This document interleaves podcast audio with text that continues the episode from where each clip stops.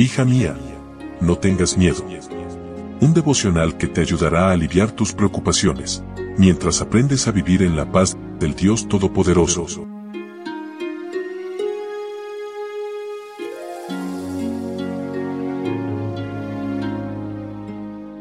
Hoy es 28 de enero. Hola, hola, ¿cómo estás? Muy buenos días. Bienvenida nuevamente a nuestro devocional para damas. Mi nombre es Analía y estoy feliz de poder acompañarte nuevamente en estos momentos de meditación. El temor de las parteras es el título para hoy y nuestro texto bíblico se encuentra en Éxodo capítulo 1 versículo 21. Además, como las parteras temían a Dios, Él les concedió su propia familia. Cuando las parteras fueron interrogadas por desobedecer al faraón, su explicación pareció lógica y coherente y no fue cuestionada en absoluto. Las mujeres hebreas eran obligadas a realizar duras faenas al igual que los varones. Habían desarrollado tal fortaleza que hasta el parto les parecía menos doloroso que la ardua labor a la que eran obligadas.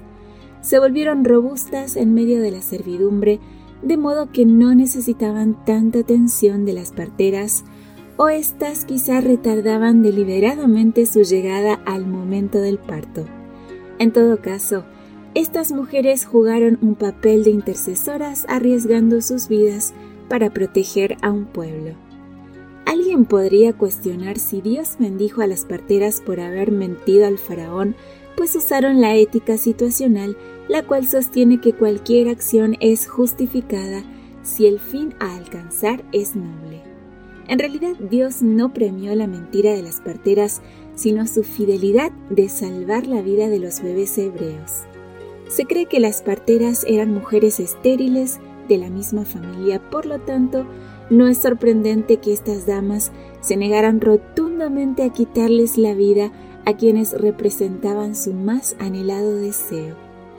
El acto heroico de Cifra y Fua hecho en secreto no pasó inadvertido a los ojos de nuestro compasivo Dios, sino que complacido por su obediencia, las recompensó concediéndoles sus propios hijos.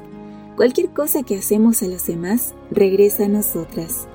Procuremos hacer solamente obras de bien y así recibir de vuelta, no solo para nosotras, sino para nuestra familia, la bendición retribuida. Lo loable es que estas mujeres no pusieron en riesgo su vida esperando ser premiadas. Ellas estaban dispuestas a morir antes que ser desobedientes a Dios. Ese mismo Dios que se agradó y recompensó a estas mujeres por salvar a los bebés recién nacidos, se goza con cada acto de bondad que manifestamos a los pequeñitos de su reino. Algún día, esa palabra de ánimo y bondad que dices a otros esa pequeñita obra de caridad que has hecho y que solo Dios ha notado, será recompensada. Jamás se perderá ningún acto de servicio abnegado, no importa cuán pequeño o sencillo sea. Por medio de los méritos de la justicia imputada de Cristo, se preservará eternamente la fragancia de tales palabras y actos. Amiga, renueva hoy tu pacto de bondad hacia los demás. Que tengas un lindo día con Jesús. Gracias por tu compañía. De mi parte, un fuerte abrazo.